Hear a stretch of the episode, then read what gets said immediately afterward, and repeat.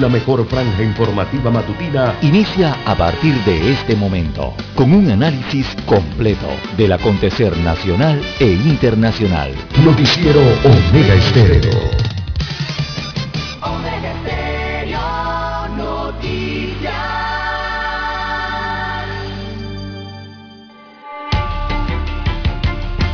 A continuación, los titulares, con los hechos que son noticias hoy.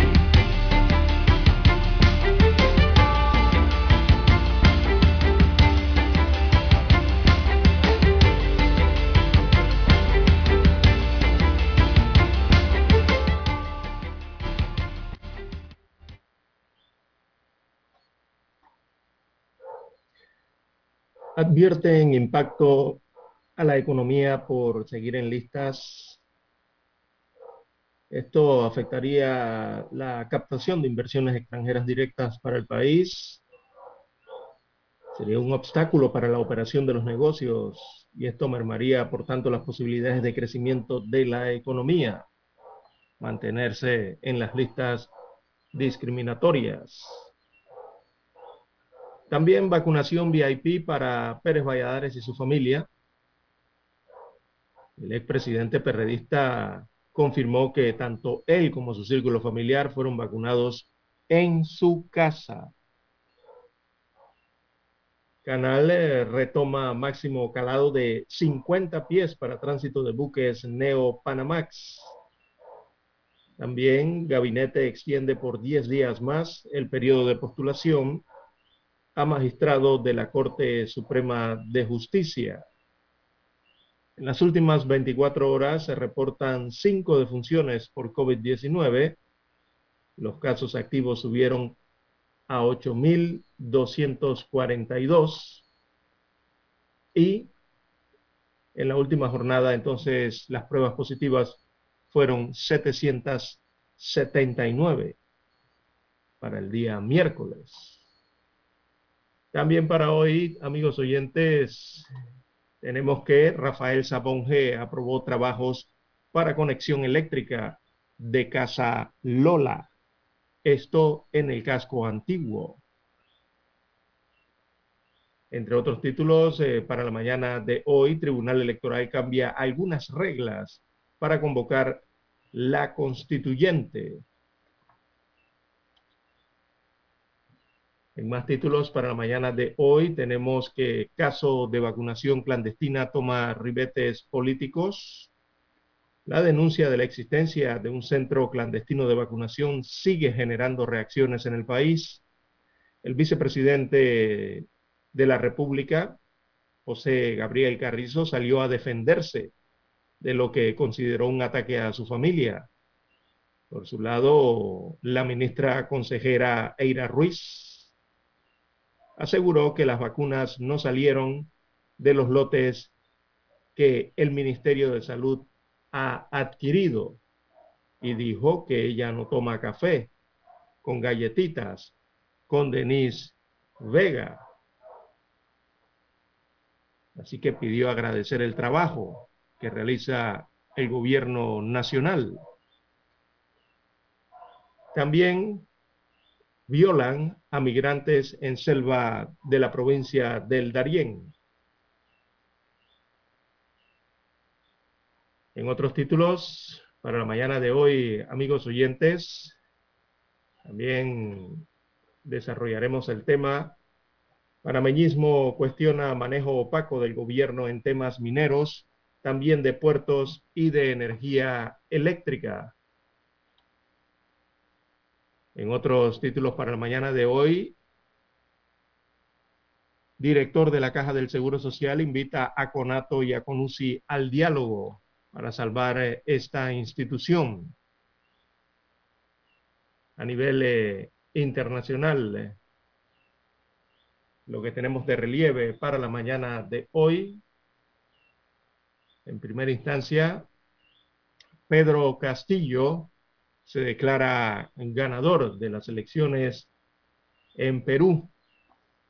Keiko, al,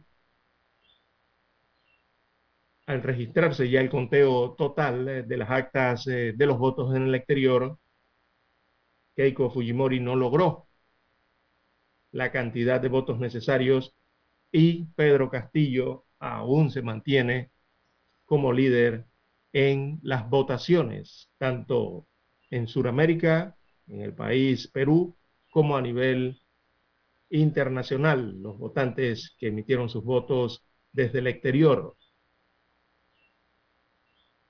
En ese mismo sentido, la candidata derechista pidió anular cerca de 200 mil votos y eso eleva la incertidumbre en Perú.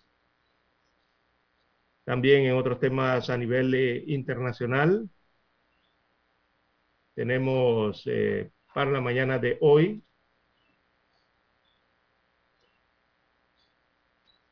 que China aprueba una ley para oponerse a las sanciones extranjeras. También la Unión Europea cree necesario investigar el origen de la pandemia de la COVID-19. Luis Almagro solicita suspender a Nicaragua de la Organización de los Estados Americanos tras nuevas eh, detenciones de líderes opositores. Ya son más de cinco los detenidos en el país centroamericano.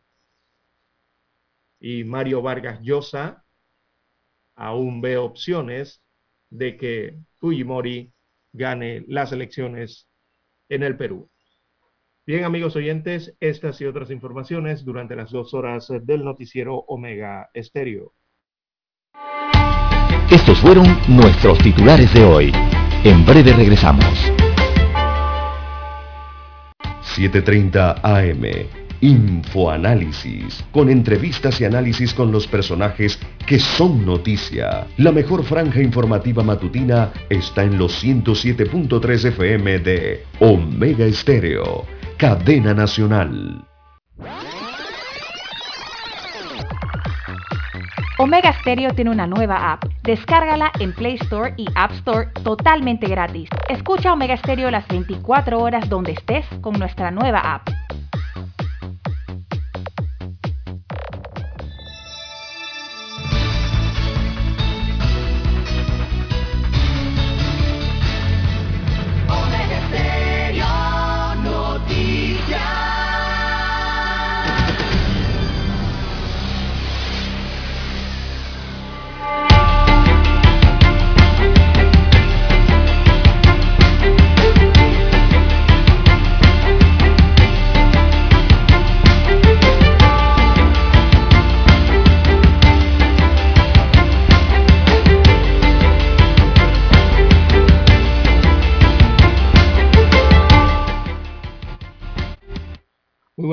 Amigos oyentes que nos escuchan a nivel nacional a través de todas las frecuencias de Omega Estéreo Panamá.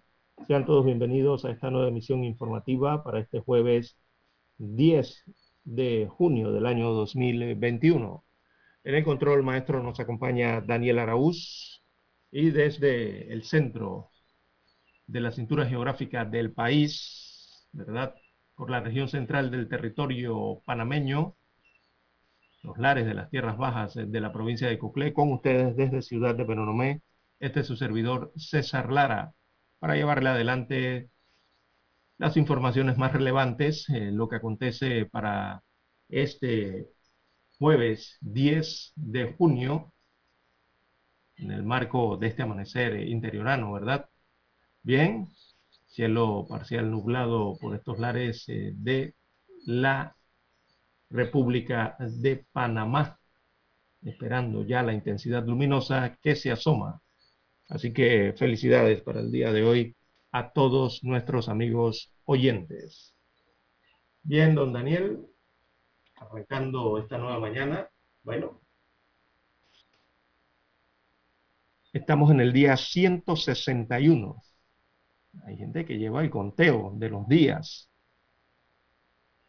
hay personas que todavía tienen almanaque de don, don Daniel. Y bueno, llevan el conteo de los días. Así que 161 días han pasado del año 2021 para este 10 de junio, jueves. Estamos en la semana número 23. Esto para los ahorristas y los que llevan el conteo epidemiológico. Estamos en la semana 23 del año. El 44.11% de las hojas del calendario ya la hemos utilizado, la hemos tachado, la hemos arrancado. Hemos consumido el 44% del año 2021. Restan para que concluya este año 204 días. Faltan para concluir el año 2021. Bien, Daniel. Bueno, arrancamos el noticiero Omega Estéreo la mañana de hoy con eh, de entre los títulos la polémica que se ha generado por la vacunación de, por las denuncias de un centro de vacunación clandestino. Y ahora se le suman también denuncias de vacunación VIP la polémica en la que se encuentra entonces el país por esta temática. El centro o el epicentro, todas las miradas, todos los dedos apuntan hacia la ministra consejera de Salud, Eira Ruiz, que precisamente ayer dio declaraciones y cuestionó eh, esta servidora o servidor público o funcionario, como tú lo quieras ver, cuestionó que gente inescrupulosa genere morbo en una situación muy penosa y se le trate de relacionar a, ella con el centro de vacunación clandestina de Denise Vega. Bueno, ella es conocida, ofrece servicios de laboratorio a todos los médicos. Le tengo respeto, dijo Eira Ruiz, pero no tomo café con galletitas y té con ella. Eso no es cierto, dijo la ministra consejera, evidentemente en sus declaraciones desvinculándose inmediatamente de eh, la situación que ocurre con este caso de la vacunación clandestina, ¿verdad? Así que Eira Ruiz con estas palabras evidentemente se, se desvincula inmediatamente o trata de hacerlo de esta temática que ha surgido en las últimas horas en un tono muy molesto el día de ayer. Ella explicaba que Denise Vega, que es la gerente general de Cordón de Vida, labora en una empresa que ofrece servicios a los médicos ginecólogos. Es una relación comercial de hace muchos años. De hecho, hace muchos años no la veo. Y quiero que quede claro aquí, según dijo en tono alto, la ministra consejera, no somos amigas, somos conocidas. Solo coincidimos en un congreso en el Instituto Gorgas, dijo Ruiz. Así que la funcionaria exigió respeto y dijo, basta ya de la violencia política contra las mujeres. De esta forma se defendió el día de ayer. Una pregunta. Eh, también Ruiz eh, dijo estar muy segura que las vacunas utilizadas para inmunizar a 17 personas de forma clandestina en Coco del Mar, corregimiento de San Francisco, no fueron sacadas de algún lugar del gobierno nacional. Parte de las declaraciones que dio ayer la ministra consejera de Salud. También le damos la bienvenida a don Juan de Dios Hernández. No, le tengo que ya se encuentra eh, con conexión activa. ¿Cómo amanece hoy? hace rato, pero usted no mira por el retrovisor. Mira, pregunta. ¿Quién la acusa a ella? Nadie. Yo no entiendo. ¿Quién, ¿Quién con nombre y apellido le está acusando? A ella. Nadie, a excepción de opiniones en redes sociales sociales que hablen lo que le da la gana. Algunos medios de comunicación o nadie le está acusando directamente a ella.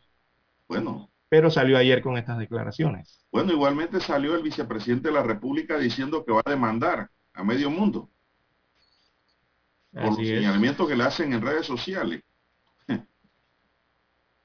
¿Quién está acusando? Inclusive en esas redes sociales usted se encuentra se encuentra Lara gente que no existe son eh, call center.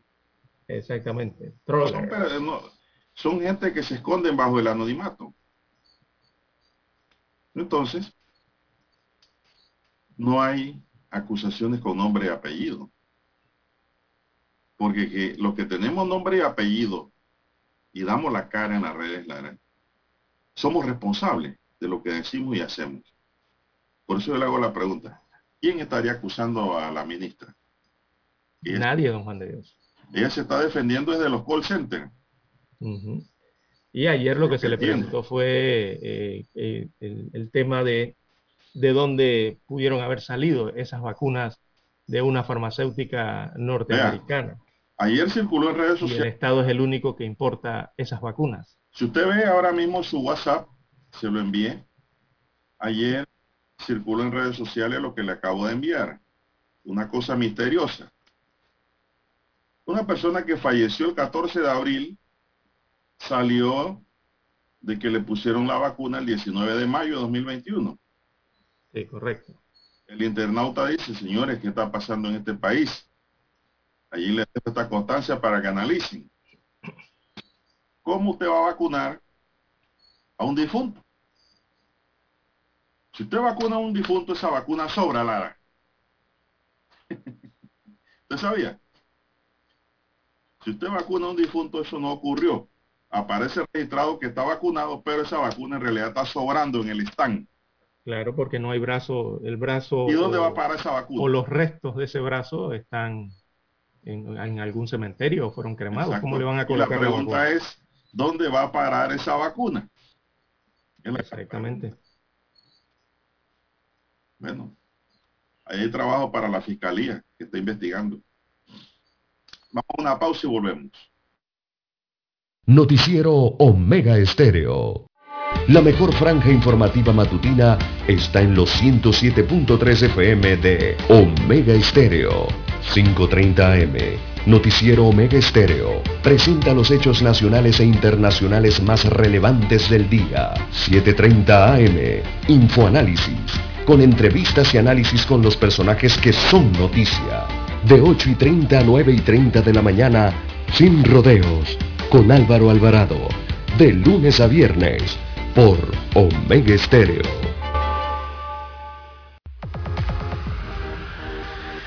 Omega Stereo tiene una nueva app. Descárgala en Play Store y App Store totalmente gratis. Escucha Omega Stereo las 24 horas donde estés con nuestra aplicación totalmente nueva.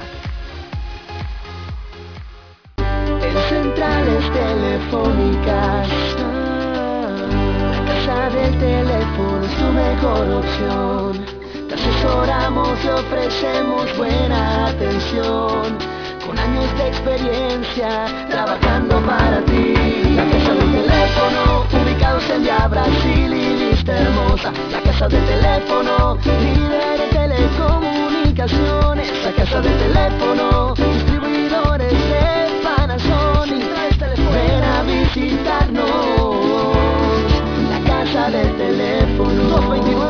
229-0465 lsdtcorp.com Distribuidor autorizado Panasonic Para anunciarse en Omega Estéreo Marque el 269-2237 Con mucho gusto le brindaremos una atención profesional y personalizada. Su publicidad en Omega Estéreo. La escucharán de costa a costa y frontera a frontera. Contáctenos 269-2237. Gracias.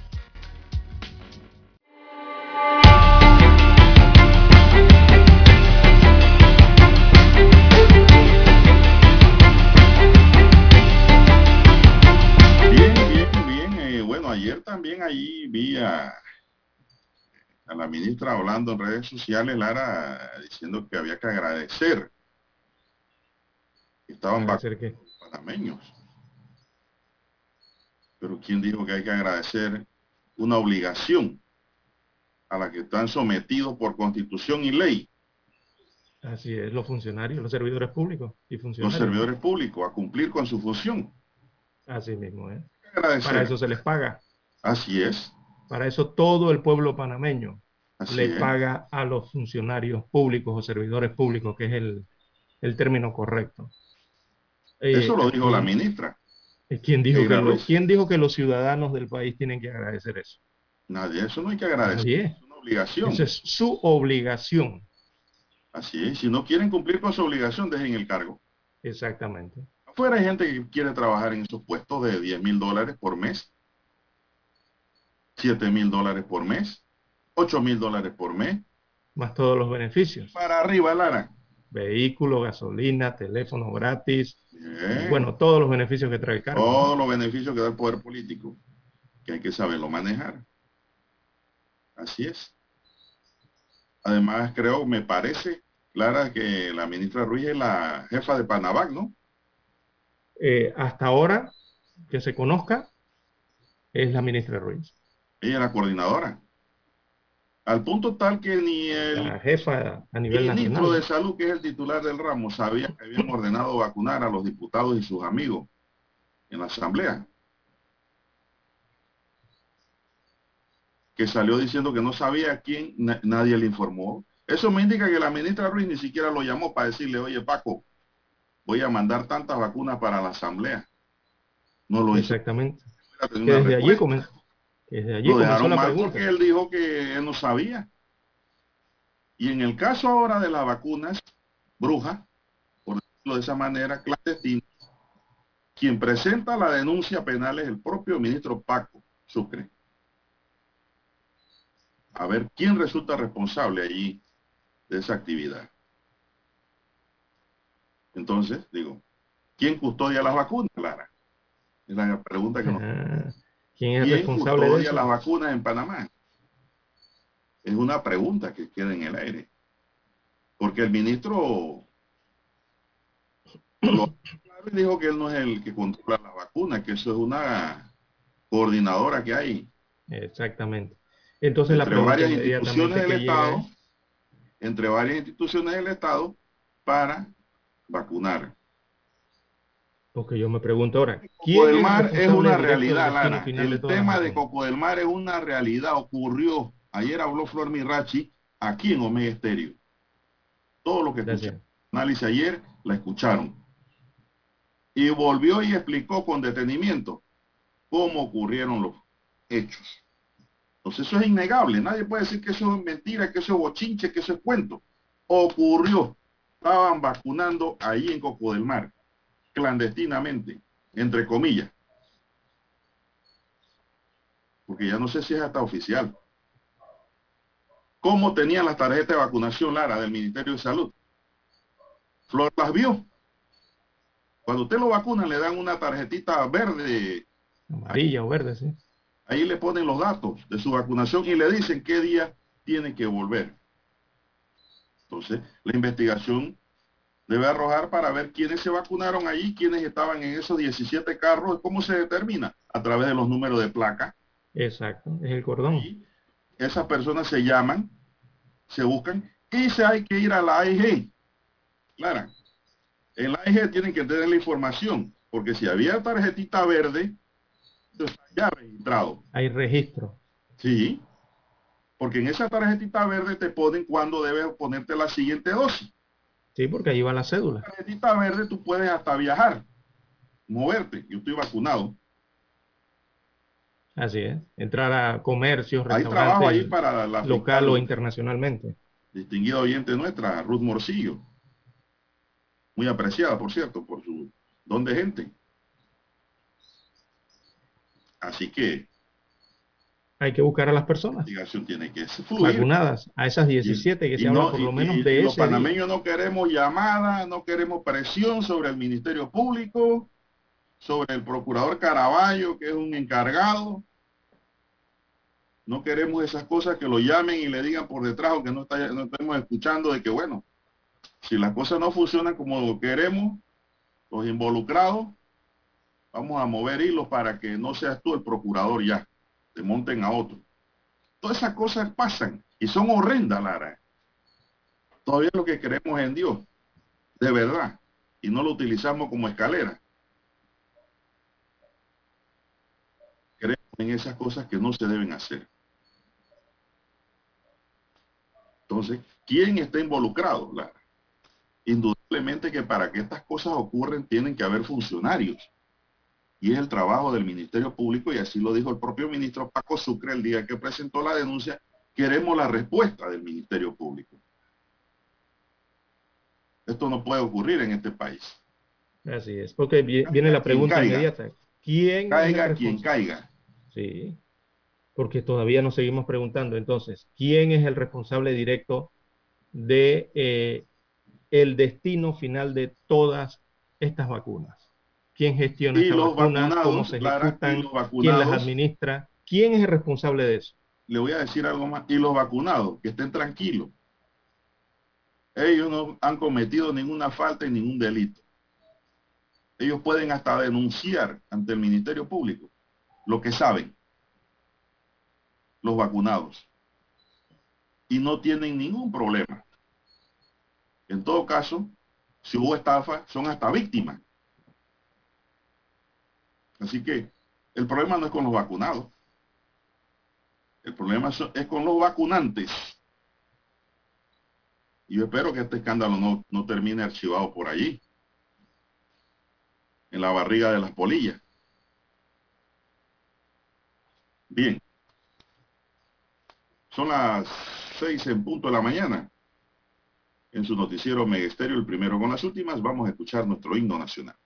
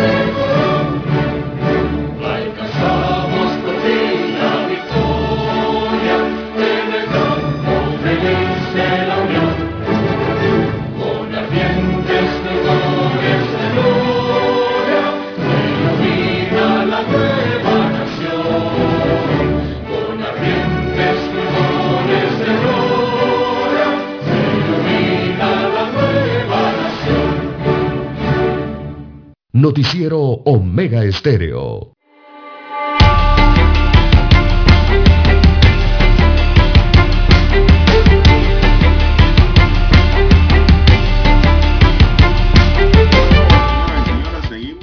Ahora hay otra denuncia aquí del diario La Prensa para hoy. Dice que continúa las vacunaciones VIP. Ayer el expresidente Ernesto Pérez Valladares confirmó que tanto él como su círculo familiar fueron vacunados en su casa. El expresidente dijo que merecía la deferencia porque alguna consideración debe tener quien sirvió al país honestamente. La prensa supo de esta vacunación a través de una denuncia que hizo una persona que pidió mantener reserva de su identidad. La fuente aseguró que quien había autorizado este procedimiento había sido la propia ministra consejera Eira Ruiz, quien también dirige el programa de vacunación Panavac. Consultada al respecto, Ruiz lo negó, pero al ser cuestionada tras la entrevista en la que Pérez Valladares admitió que fue vacunado en su casa, parafraseó al ministro de Salud, Luis Francisco Sucre, diciendo que ella dirigía la parte estratégica del programa de vacunación y que era humanamente imposible estar detrás del millón cuatrocientos sesenta mil dosis aplicadas. Ruiz dijo que son las enfermeras las que llevan estos registros. Ay, Dios mío. ¿Quién es el responsable real de ese programa? Oiga. ¿Quién toma las decisiones en ese programa? Qué barbaridad. De, se llama Panavac, ¿no? 19. El expresidente Ernesto Pérez Valladares fue vacunado en su casa, él mismo lo confirmó ayer eh, a la prensa que más temprano recibió esa denuncia anónima. Expresidente, me dicen que usted se vacunó en su casa, que fue Eusebia Copete, jefa nacional del Departamento de... Autorizada por la ministra consejera de Salud, Eira Ruiz, que de, que de eso es cierto y que es falso, preguntó la prensa.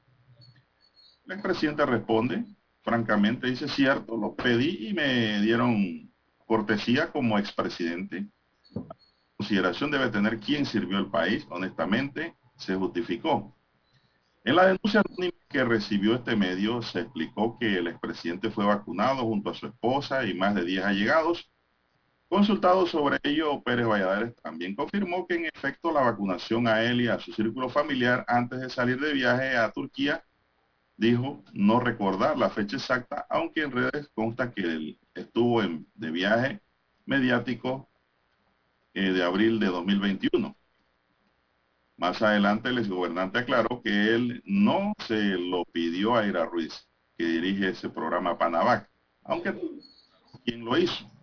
En abril pasado la jornada de vacunación ya había llegado al circuito 88 donde reside Pérez Valladares, quien califica, quien calificaba para ser inmunizado por ser adulto mayor. De hecho, los demás presidentes que viven en ese circuito y entran en el rango de mayoría de edad por tener más de 60, se vacunaron en marzo donde le correspondía, según el plan oficial. El presidente Cortizo lo hizo el 9 de marzo, Martinelli el 10, Mireya Moscoso el 11 y Varela en tanto se inmunizó con la vacuna AstraZeneca. Pérez Valladares y su familia, sin embargo, fueron vacunados en su residencia. Bueno.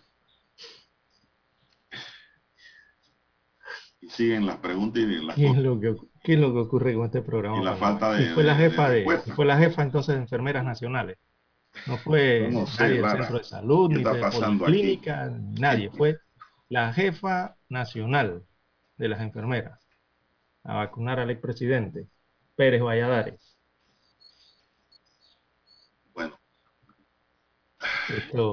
Eh, el problema aquí, bueno, el, presidente ha sido franco, Lara.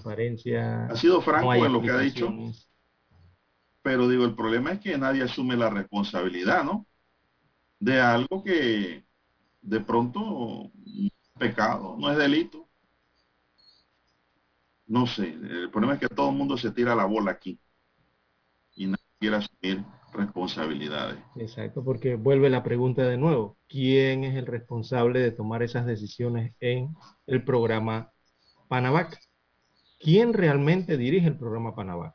Yo no creo que sea mi copete. eso es, eh, eh, eh, eso es... Yo no creo. Tiene varias cabezas allí. ¿Cómo es eso? Bueno. ¿Qué, ¿Qué está pasando en Panamá que nadie asume nadie quiere asumir eh, su responsabilidad. Usted está actuando bien, no hay ningún problema. Usted se empieza a esconder y a balbucear es cuando usted está haciendo algo mal y está descubierto. Bueno, son las seis, ocho minutos en su noticiero Megesterio, el primero con las últimas, un noticiero diferente para gente pensante, gente inteligente. Una pausa, don Dani, y regresamos. Somos Omega Estéreo. 40 años siendo la cadena nacional en FM Estéreo, pionera en Panamá. Desde los estudios de Omega Estéreo, establecemos contacto vía satélite con la voz de América. Desde Washington, presentamos el reportaje internacional.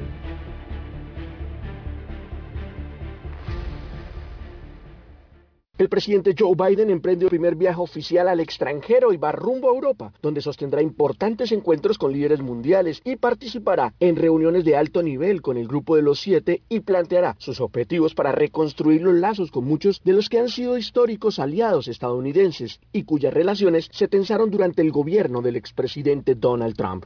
El viaje de ocho días tendrá su primera parada en el Reino Unido, donde el mandatario estadounidense tiene previsto participar en la cumbre del G7 y abordar una agenda que contempla la lucha contra el COVID-19, el comercio internacional y el cambio climático, entre otros y también será el escenario para discutir una iniciativa que intenta reconstruir la infraestructura del mundo en desarrollo, lo que muchos ven como una forma de contrarrestar la creciente influencia de China. Recordemos que el pasado fin de semana y con carácter previo a esta cumbre, los ministros de finanzas del G7 acordaron imponer un impuesto mínimo global a las corporaciones multinacionales al proponer una tasa del 15% que ayudará a combatir los paraísos fiscales y la competencia desleal en términos de comercio exterior. El presidente Biden también aprovechará su paso por el Reino Unido para sostener un encuentro con el primer ministro británico Boris Johnson, para luego visitar a la reina Isabel con la idea de retomar esa relación especial que ha unido estos dos países por muchos años. Este viaje representa una prueba importante para el presidente Biden y su equipo, pues intentarán reparar las relaciones con varios de sus históricos aliados al otro lado del Atlántico y que se desencantaron cuando el entonces presidente Trump impusiera aranceles a muchos de sus productos y cuando se retiró de varios de los tratados internacionales. Otra importante parte de la agenda del presidente Biden será en Bruselas, Bélgica, donde se reunirá con líderes de la OTAN y la Unión Europea para abordar temas como la relación con Rusia y China. Además, servirá para fijar políticas de seguridad conjunta a cada lado del Atlántico. El viaje del presidente Biden se cierra el día 16 de junio en Ginebra, Suiza, donde está prevista su primera reunión con el presidente ruso Vladimir Putin. Y si bien se desconocen algunos detalles de ese encuentro, se sabe que uno de los temas principales será el de los ciberataques a empresas y agencias estadounidenses por parte de grupos que se presumen tendrían sede en territorio ruso. Héctor Contreras, Voz de América, Washington.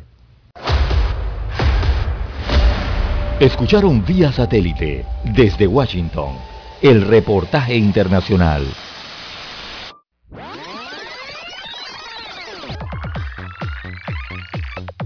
Omega Stereo tiene una nueva app. Descárgala en Play Store y App Store totalmente gratis. Escucha Omega Stereo las 24 horas donde estés con nuestra aplicación 100% renovada.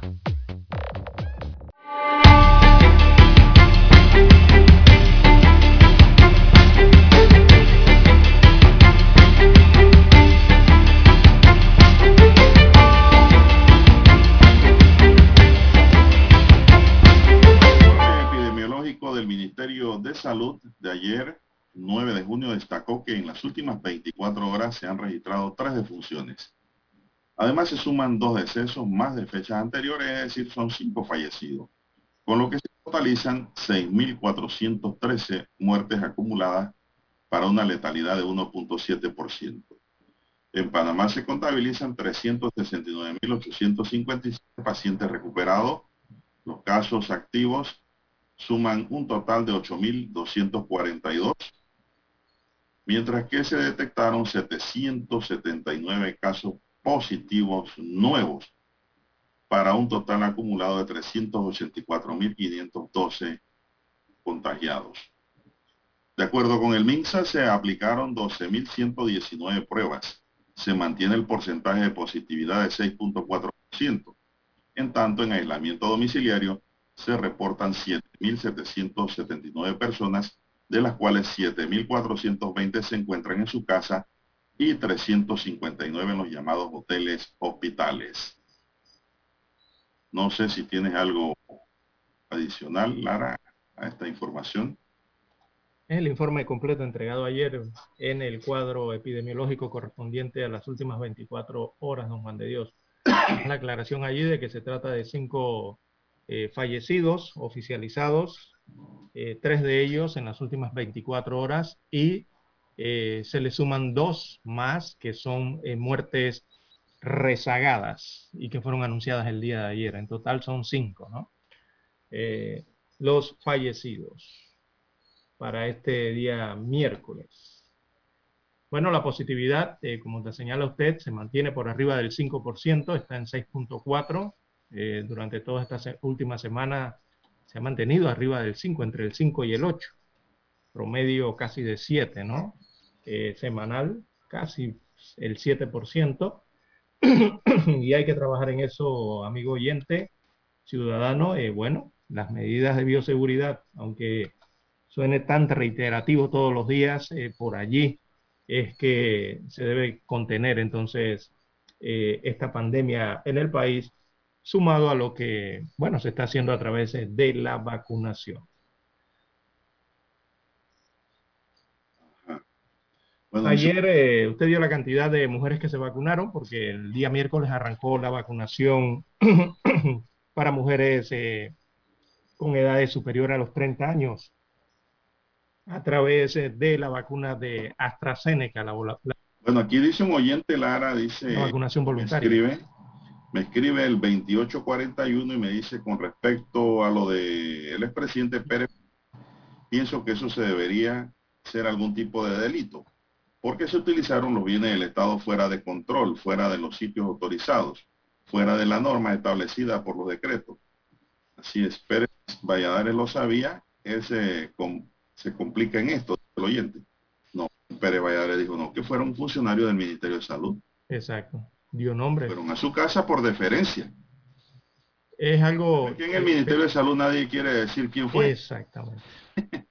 Por eso pregunto nuevamente. Pero sus vacunas fueron oficiales, eh, no fueron clandestinas. Exacto. Por eso hay la diferencia es que lo llevaron allá a la casa y lo vacunaron a él y a su esposa y al círculo que, que tenía allí. Yo no sé quiénes eran.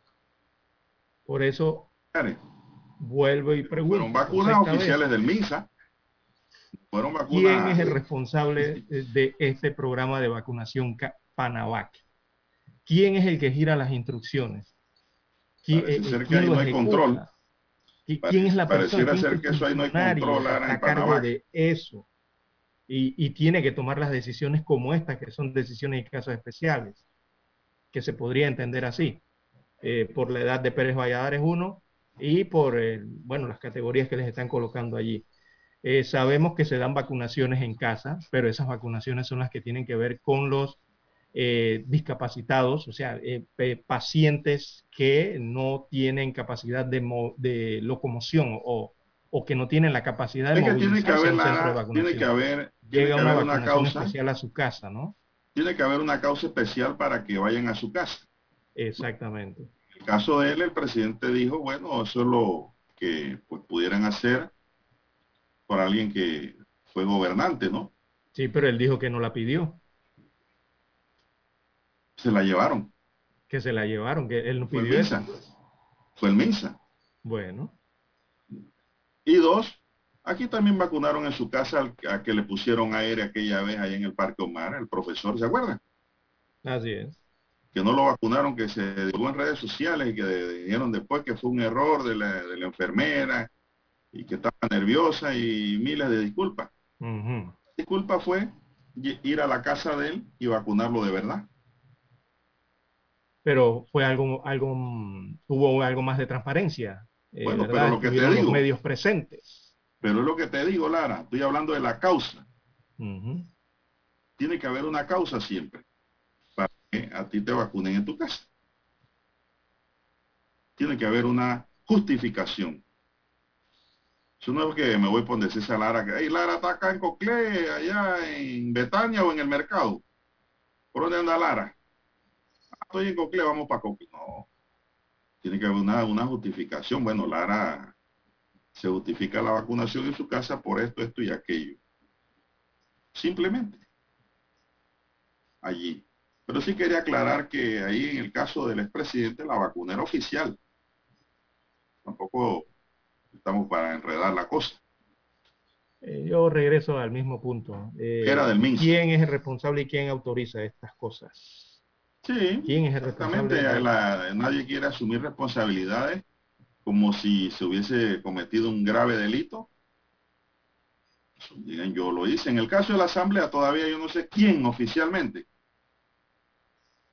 de los altos funcionarios que están en Panavac autorizó eso.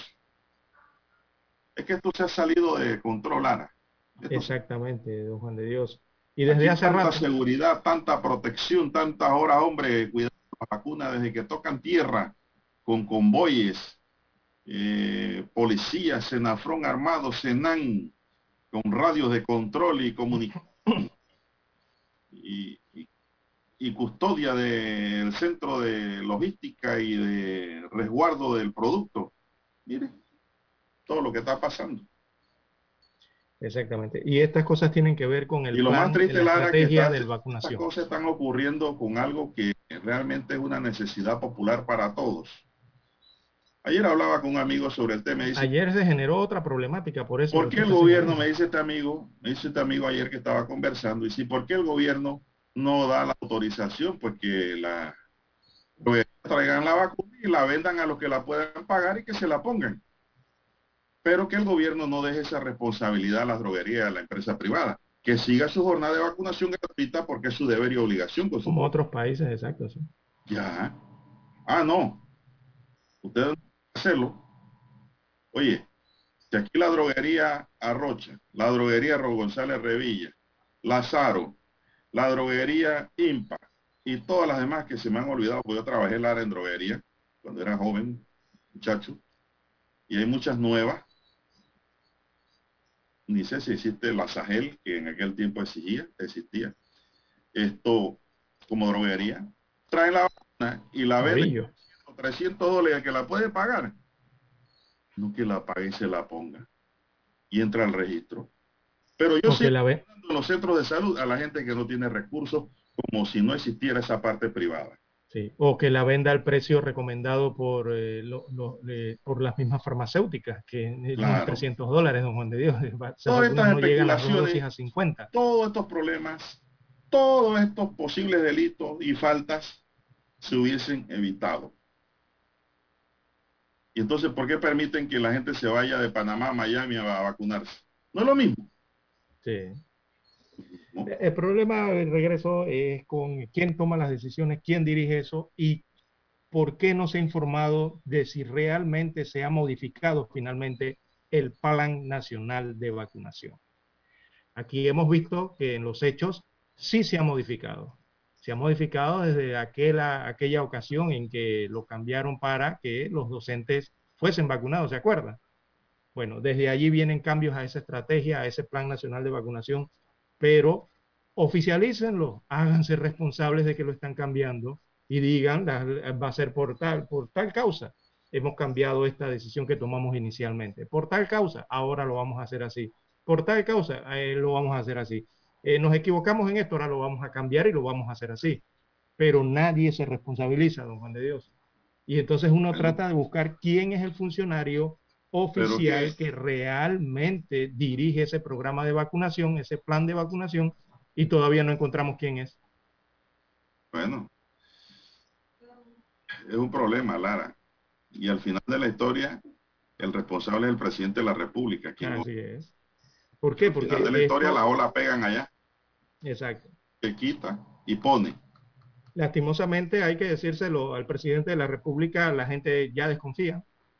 Hay una desconfianza eh, desde hace cierto tiempo para acá con el plan De los de se ventiladores para acá, Lara, seamos precisos, desde los ventiladores exageradamente caros para acá, la gente perdió la confianza. Sí. No hay. Rompió, Mire lo que ocurrió rompió. ayer, don Juan Bueno, ahí se rompió la tinaja. Ayer eh, se eh, habilitaron otros puntos de vacunación, ¿verdad? Dentro de la ciudad y dentro de las provincias, para acelerar un poco más la vacunación a nivel nacional. Dos funcionarios, uno fue el director del área metropolitana, eh, Israel Cedeño, y después la ministra consejera Eira Ruiz, anunciaron en los medios de comunicación, en la televisión específicamente, que eh, las personas podían asistir a estos centros y a los que ya estaban habilitados desde hace meses a vacunarse. y que no importaba si no tenían la cita a través del de el, sistema este digital creado para establecer la hora, la fecha específica y el lugar donde usted eh, debe ser inoculado. Dijeron que no importaba, que la gente se apersonara a los puntos de vacunación, a los centros de vacunación, que allí se les podía hacer el, eh, inicialmente el registro digital y que las personas que acudían eh, no iban a regresarse sin la vacuna, o sea que los iban a vacunar. Esto lo dijeron ayer y en menos de una hora de haberlo dicho don Juan de Dios, adivine qué ocurrió en los centros de vacunación. Se comenzó a aglomerar, se comenzó a, a golpar la gente, don Juan de Dios, llegando, buscando la vacuna, evidentemente, ¿verdad? Entonces comenzaron a ocurrir aglomeraciones en los centros de vacunación, largas filas dentro de centros comerciales, dentro de escuelas, muchas se quedaron sin el, y, sin el inoculante, o sea, sin el fármaco, eh, y se generó esta situación. En horas de la tarde, don Juan de Dios tuvieron que anunciar que, eh, que se requería entonces cita para poder vacunarse. La gente se aglomeró. Exactamente. Entonces, ¿quién toma estas decisiones? Yo vuelvo y repito, quién es quien toma estas decisiones y quién se responsabiliza por estas situaciones. Ahora, hoy por la mañana, tienen a, miles de panameños que ayer entendieron que podían ir a los centros de vacunación sin la cita, ¿verdad? Para la vacunación, y ahora los tienen en 3 y 2 que no saben si ir o si, o, o si apersonarse. Entonces, esta es una situación que en medio de una pandemia, en medio de tantas recomendaciones que hace el Ministerio de Salud en el tema de las medidas de biosanidad y entre ellas, recordemos que está regulado el tema de las aglomeraciones y la movilidad. E, entonces, ¿qué hacemos? las propias autoridades de salud nos dicen una cosa, después se echan para atrás y resulta que cuando usted va a revisar eh, las medidas de, eh, de bioseguridad, entre ellas prácticamente nos están diciendo que, bueno, las violemos. ¿eh? Vayan a los centros de Esto no puede ser, don Juan de Dios. Entonces uno pregunta, ¿quién es el responsable de estas decisiones? ¿Quién es el funcionario, el servidor público, el cual es pagado con los dineros del Estado panameño de cada uno de los ciudadanos que asumen esos cargos, estos funcionarios bajo la responsabilidad que eso atañe, don Juan de Dios, y entonces vemos al final que aquí nadie puede confiar, pues. La, gente está que no sabe si confiar o desconfiar de, las decisiones que se toman específicamente en este programa Panavac y en este plan de vacunación, que todos los días amanecemos con algo nuevo. Entonces, eh, eh, tiene que haber un responsable, don Juan de Dios, eh, aquí, no, esperemos que, el Ministerio Público de esta vacunación. ¿Quién es? Bueno, que el, presidente de la República, que es el primer ciudadano del país, que es el primer servidor público, que es el primer funcionario, que es el primer trabajador de este país, porque para eso lo eligieron presidente de la República, que nos diga quién es el funcionario encargado de, esa vacunación Panamá. Que lo diga finalmente. Pues. Bien, las 6.28 minutos de la mañana en todo el territorio nacional. Tenemos que ir a la pausa para escuchar los periódicos. Noticiero Omega Estéreo, 7.30 AM. Infoanálisis, con entrevistas y análisis con los personajes que son noticia. La mejor franja informativa matutina está en los 107.3 FM de Omega Estéreo, cadena nacional. Desde los estudios de Omega Estéreo, establecemos contacto vía satélite con la voz de América. Desde Washington, presentamos el reportaje internacional.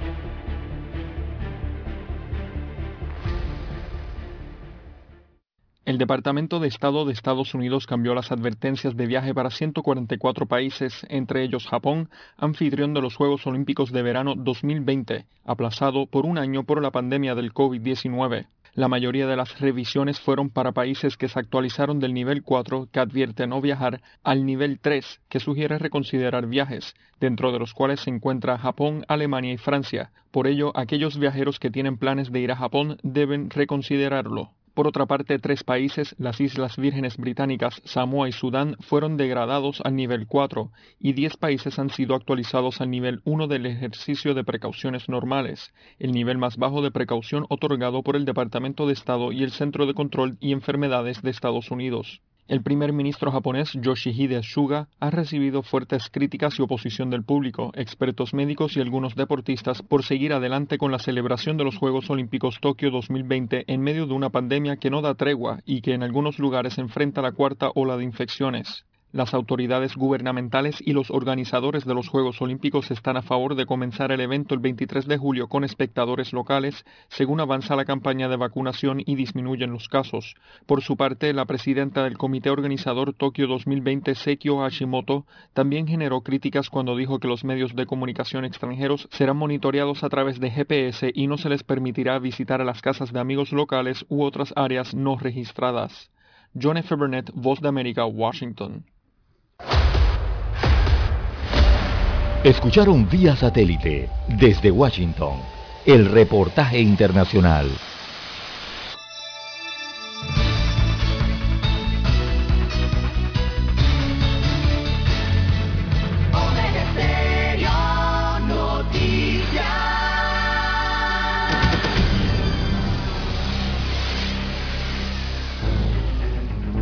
Las noticias impresas en tinta sobre papel. Con ustedes. Escuchando el periódico. Los titulares de las primeras planas de los diarios estándares de circulación en Panamá.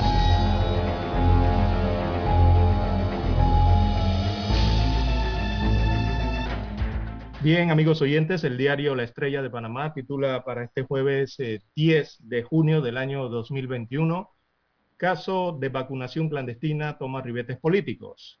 Destaca la decana de la prensa nacional que la denuncia de la existencia de un centro clandestino de vacunación sigue generando reacciones en el país. El vicepresidente y también ministro de la presidencia, José Gabriel Carrizo Jaén, salió a defenderse de lo que consideró un ataque a su familia. La ministra consejera, consejera perdón, Eira Ruiz, Eira Ruiz, por su parte, aseguró que las vacunas no salieron de los lotes del Ministerio de Salud, o por lo menos los, los lotes que el Ministerio de Salud ha adquirido en nombre de la República de Panamá. Veamos, hay un entrecomillado hoy en el principal titular del diario La Estrella de Panamá. Eh, se le cita al vicepresidente constitucional, abro comillas, le cito, resulta intolerable que los ataques se dirijan hacia miembros de mi familia señalando vínculos supuestos con asuntos indebidos que solo pueden ser concebidos por mentes malsanas. Cierro comilla, es lo que dijo José Gabriel Carrizo, vicepresidente de la República, el día de ayer. También en otros títulos eh, del diario La Estrella de Panamá para hoy, Leblanc promete reformas a la ley de defensoría del pueblo. Eh, Leblanc es el ombudsman de la República de Panamá. Así que el defensor del pueblo, Eduardo Leblanc, informó que presentará unas reformas a la ley de la institución y habla de los abusos policiales.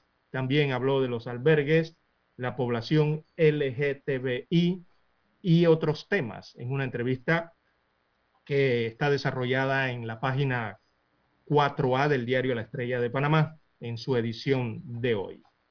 También comensales y sus mascotas en un mismo espacio reportaje que se hace en la página 3B, que, de lo que se ha convertido en una tendencia aquí en la República de Panamá. También Lucas, la nueva cinta de Pixar, que destaca la inocencia y la amistad. Esto está en la página 4B, en la sección de entretenimiento del diario La Estrella de Panamá. En cuanto al tema de la constituyente, Tribunal Electoral autoriza a Firmo por Panamá y reglamenta la recolección de firmas. También tenemos que hay un reportaje especial, un artículo respecto a las elecciones eh, venideras en la Universidad de Panamá para elegir nuevo rector. Aparece la fotografía de Miguel Ángel Cañizales y sus líneas de acción como propuesta para la rectoría de la Universidad de Panamá. A nivel internacional, desde Colombia, la Estrella de Panamá informa eh, desigualdad y la desastrosa postura del gobierno, un análisis de Jairo Libreros. Está en la página 3A, haciendo un análisis de la situación de las protestas y la situación social y política que vive eh, Colombia, sumada a la situación sanitaria. También en los deportes, veamos la plana del deporte de la estrella de Panamá, el fútbol europeo salta a la cancha. ¿Y por qué salta a la cancha, don Dani? Porque arrancó o va a arrancar la Eurocopa, ¿no? Así es, don Dani está pendiente de eso, no se pierde los partidos. Sobre todo los partidos de Malta, dice que él va a Malta. Ya se compró su camiseta. ¿Usted no va a Malta o a Armenia? ¿Cuál es la camiseta que compró? Es la de Armenia. Bueno, él dice que va a ese equipo. Bien, en cuanto al cuadro COVID-19 del diario La Estrella de Panamá, destaca para hoy 384.512 casos confirmados, eh, son los casos totales a lo largo de la pandemia en el país. Eh, hay 6.413 fallecidos, son los las defunciones totales también a lo largo de la pandemia. Específicamente en las últimas 24 horas, según los últimos reportes epidemiológicos, eh, se registraron 779 nuevos casos o nuevos contagios. Esto fue en la última jornada, en base a las pruebas aplicadas. Y ayer, eh, dice la estrella de Panamá, eh, se oficializaron la muerte de tres pacientes. allí nada más hacemos la acotación de que sí se trata de tres pacientes en las últimas 24 horas, pero el informe epidemiológico agrega dos muertes más, que son defunciones por rezago. Así que en total se oficializaron cinco fallecimientos el día de ayer. En cuanto a los recuperados, el cuadro de la Estrella de Panamá eh, señala que hay 369.857 pacientes curados, restablecidos de la enfermedad. Bien, son los títulos del diario La Estrella de Panamá. Revisemos ahora la primera plana del diario La Prensa.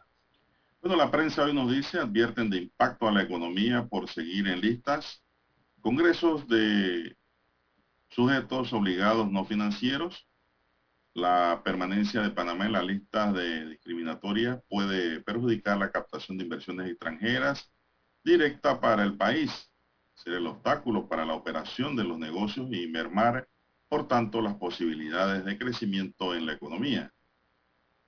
Canal retoma máximo de calado 50 pies para tránsito de buques Neopanamax. El incremento de lluvias en la cuenca del canal elevó el nivel del lago Gatún por encima del registro que debería tener para la fecha. La elevación de Gatún fue de 85.7 pies, o sea, 0.26 pies por encima del nivel que debería tener para esa fecha. Vacunación VIP para Pérez Valladares y su familia. Continúan las vacunaciones VIP. Ayer el expresidente perredista Ernesto Pérez Valladares confirmó que tanto él como su círculo familiar fueron vacunados en su casa. Gabinete extiende por 10 días más el periodo de postulación a magistrados de la Corte Suprema. El Consejo de Gabinete aprobó este miércoles 9 de junio ampliar por 10 días más el periodo para que la Comisión Especial de Evaluación reciba la documentación de los aspirantes a ocupar los cargos de dos magistrados principales de la Corte Suprema de Justicia y sus suplentes. Panamá reporta en las últimas 24 horas tres defunciones por la COVID. Los casos activos ya van por 8.242. La educación financiera en el hogar, contenido patrocinado. Todos conocemos la famosa frase que dice la educación empieza en el hogar. Eso es porque el seno del hogar sigue siendo el primer principal entorno en el cual vamos a adquirir los conocimientos y habilidades que utilizaremos para toda la vida. En ese contenido financiero te explicamos cómo puede hablarte o hablarle del dinero a tus hijos. Alta tecnología contra el crimen organizado, tendencias de aplicación Rafael Sabonge aprobó trabajo para conexión eléctrica de Casa Lola. Uno de los principales accesos al Palacio de las Garzas fue cerrado durante dos meses entre enero y febrero de 2020, ya que el titular del MOB, Rafael Sabonge, aprobó la construcción por parte de Casa Lola, según destaca hoy el diario La Prensa en una nota que nos da a conocer y que pues contribuye a la información. Según el periódico, Rafael Sabonge aprobó la construcción por parte de Casa Lola de un viaducto eléctrico, un viaducto eléctrico soterrado. En este inmueble se encuentra el restaurante Salvaje, donde el mes pasado murió un joven al rodar por sus escaleras. Abren convocatoria para el premio Tristán Solarte en concurso, concurso literario. Tribunal Electoral cambia algunas reglas para convocar la constituyente. Panamá extiende protección de su mar territorial. Ya basta de esas redes sociales haciendo daño, dice la ministra consejera Eira Ruiz. Ella denunció que hay gente inescrupulosa que está generando morbo en torno a la vacunación anti-COVID clandestina que se desarrollaba en el edificio Coco del Mar Suite. Hospitales privados ofrecen apoyo a plan de vacunación e inmunización. Gremio Solar señala decepción por el acuerdo Engie Power por la generación eléctrica. Falla eléctrica regional afectó suministro de clientes locales. Algunos clientes de la distribuidora ENSA y EDEMET Naturgy quedaron ayer sin el servicio eléctrico tras una falla en el punto que conecta a México con Guatemala, informó la empresa de transmisión eléctrica. 34 años del movimiento civil, de la cruzada civilista, desafío al régimen. Curazao será complicado en eliminatoria a Qatar. Esto es referente al juego que está pendiente el sábado aquí como país. Juego local que tiene la selección. Tribunal Electoral reconoce iniciativa del grupo Firmo por Panamá. También tenemos que 50 años buscando a Héctor Gallego, crimen de la dictadura. Hay un reportaje del periodista Juan Manuel Díaz. El jefe de la ONU exige la liberación de los líderes opositores detenidos en Nicaragua que tiene Daniel Ortega apresado. Candidata de derecha Keiko Fujimori pide nulidad de unos 200 mil votos en Perú, luego de que pues su adversario, Castillo, le ganara la elección. Alberto Fernández dice que los brasileños vienen de la selva y los argentinos de Europa, en polémica. Polémica. Interesante. Bien, amigos y amigas, Panamá empieza estrategia de vacunación con AstraZeneca. A los centros de vacunación podrán acudir las mujeres y hombres de 30 años en adelante que se hayan inscrito de forma voluntaria en la plataforma.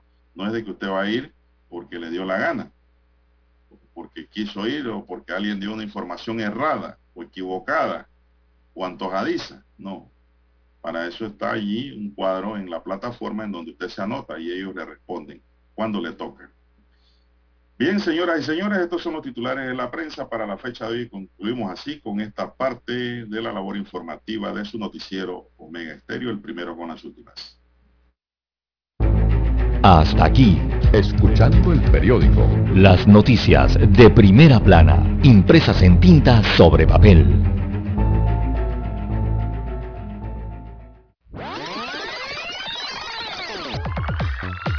Omega Stereo tiene una nueva app. Descárgala en Play Store y App Store totalmente gratis. Escucha Omega Stereo las 24 horas donde estés con nuestra nueva app.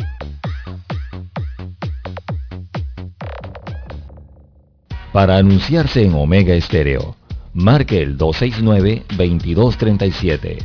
Con mucho gusto le brindaremos una atención profesional y personalizada. Su publicidad en Omega Stereo la escucharán de costa a costa y frontera a frontera. Contáctenos 269-2237. Gracias. Un medio que cumple su palabra dice toda la verdad. Credibilidad, imparcialidad, libertad, transparencia. El siglo y la estrella de Panamá tienen la palabra. El 7 de febrero de 1981 ocurrió uno de los hechos más importantes de la radiodifusión en Panamá. los panameños fuimos testigos del nacimiento de la mejor cadena nacional en FM estéreo. Las 24 horas. Omega Estéreo. 40 años de innovación.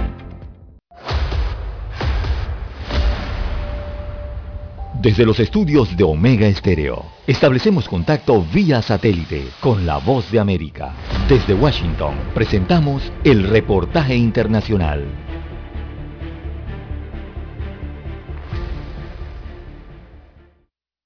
Más de 200 personas fueron arrestadas en Australia como parte de una importante operación de tres años contra una red de crimen organizado que se extendía por varios continentes.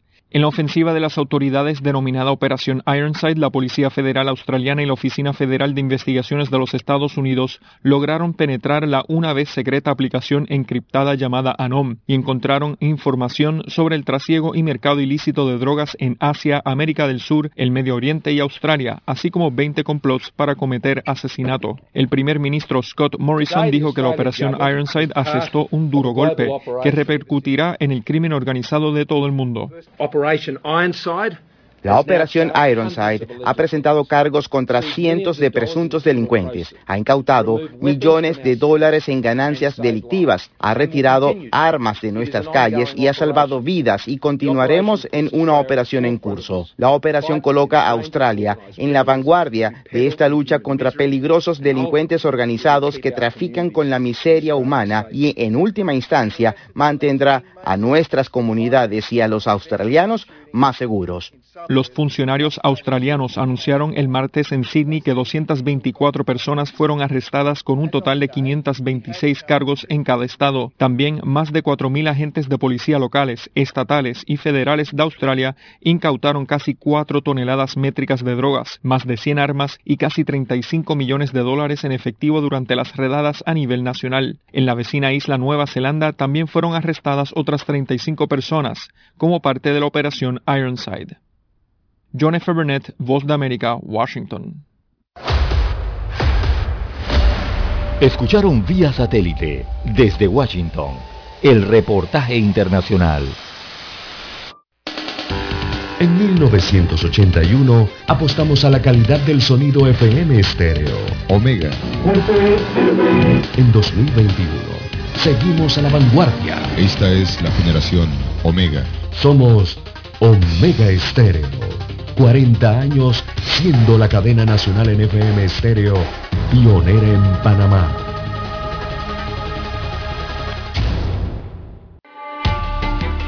Es momento de adentrarnos al mar de la información. Este es el resultado de nuestra navegación por las noticias internacionales más importantes en este momento.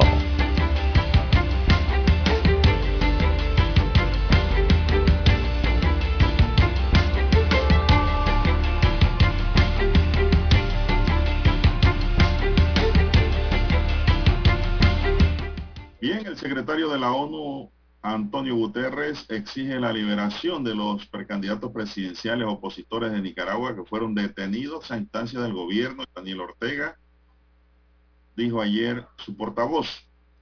Guterres está muy preocupado por los recientes arrestos, así como por la invalidación de candidaturas de dirigentes de la oposición en Nicaragua, precisó su portavoz Stephen Dujarric en conferencia de prensa diaria. Estos desarrollos pueden socavar seriamente la confianza del público en el proceso democrático ante las elecciones generales de noviembre, añadió. Cuatro opositores que aspiraban a disputar las elecciones presidenciales del 7 de noviembre en Nicaragua, en las que Ortega podría presentarse como un cuarto candidato a la reelección, fueron detenidos en los últimos días junto a otros políticos de oposición.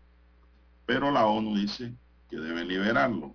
Y mi pregunta es cómo lo van a liberar si este señor no le hace caso a nadie. Claro. Así es. Una arremetida, una arremetida sin precedentes la que ha hecho el gobierno de Daniel Ortega contra sus opositores. Hacía rato no escuchábamos algo así en un país, no de Dios. Y aquí cerca, ¿no? En Centroamérica, nosotros. Eso pasa, Lara, en donde, y eso para que nos curemos de salud, eso pasa en los estados en donde la política se entromete y doblega la justicia. Así es. Y no hay funcionarios con carácter que digan voy a dejar el cargo porque no puedo trabajar administrando justicia, sino que me cuadro al baile del que me gobierna. Tal vez por el plato de arroz o tal vez para no perder los privilegios que le da el cargo. Eso está pasando en Nicaragua. Exacto. Por eso la OEA pelearé y defenderé a la justicia, aunque camine tuerta o ciega o coja, siempre la defenderé porque es el único bastión que le queda al ciudadano para controlar los poderes excesivos del gobierno dentro del Estado. Alteración completa del orden. lo que muchos no comprenden y no entienden. Alteración completa del orden constitucional. Eso se evidencia en lo que está pasando en Nicaragua, eh, don Juan de Dios. Y recordemos que la OEA también ha pedido adicional que sea suspendida la República de Nicaragua de esa, de esa organización, o sea, suspenderla de la OEA tras esas de detenciones de nuevos líderes políticos en el país. Se habla ya de cinco que han sido detenidos. Eh, recordemos también que Nicaragua incumplió la resolución de la última asamblea de la OEA de octubre pasado, del año pasado, por la cual se fijó mayo de este año como el plazo para la implementación de reformas electorales que garanticen las elecciones libres y transparentes en ese país centroamericano. Bueno, pasó mayo y no se cumplió eso. Así que de mayo para acá, entonces viene esta remetida de la cual estamos hablando eh, del gobierno de Ortega contra los que aspiran eh, y que debieran aspirar democráticamente ¿no? Eh, a, una elección y a dirigir el país. Bueno, es lo que está ocurriendo en el país centroamericano. ¿Cómo está Perú, don Juan de Dios? Bueno, Perú sigue igual, con en la incertidumbre un Perú dividido. Que eso, esos números que sacó Castillo no le dan una amplitud popular. Le dan la ventaja, pero no es final todavía. Una ventaja mínima, indudablemente que pues lo puede dejar en el poder. Un Perú dividido en donde el capital empieza a temblar, el capitalismo empieza a ponerle ala a sus ruedas del progreso porque hay un gran temor con la posición que asuma el señor Castillo en Perú a los campesinos e indígenas votar a favor de la izquierda. Y no es una izquierda suave, y no es socialismo, es una izquierda que cuando es extrema. La historia de nacionalizar empresas que se las vamos a quitar porque se están volviendo ricos y nosotros somos pobres, la cosa anda mal. Anda bueno, Pedro Castillo sigue con una, ya vamos caminando hacia una Venezuela, Venezuela, ¿cómo diríamos? Venezualización. Ajá. Y a la gente peruana. Ayer hablaba con un amigo Lara, un empresario, emprendedor, trabajador, radicado en Panamá, y dice que él siente que el que invierte en Perú se va a ir y que no hay nada más cobarde en cualquier parte del mundo que son los millones de dólares cuando hay inestabilidad política. Lo que indica pues que nadie va a invertir un dólar allá en medio de esta crisis electoral que hay y con las transformaciones que ha prometido Castillo. Y me dijo que había que escoger entre Guatemala y Guatepeor. Con respeto Castillo era Guatemala y eh, era, era, perdón, Keiko era Guatemala y, y Castillo Guatepeor y ganó Guatepeor.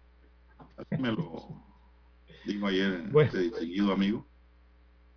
Bueno, sí, la, eh, don Juan de Dios, entre las propuestas, sobre todo la constitucional, de verdad, de, los planes de gobierno, eh, Castillo propone una asamblea constituyente para una nueva constitución. Y eso en el sentido de que haya descentralización y venga una posible federalización del Estado. Escucha esa palabra.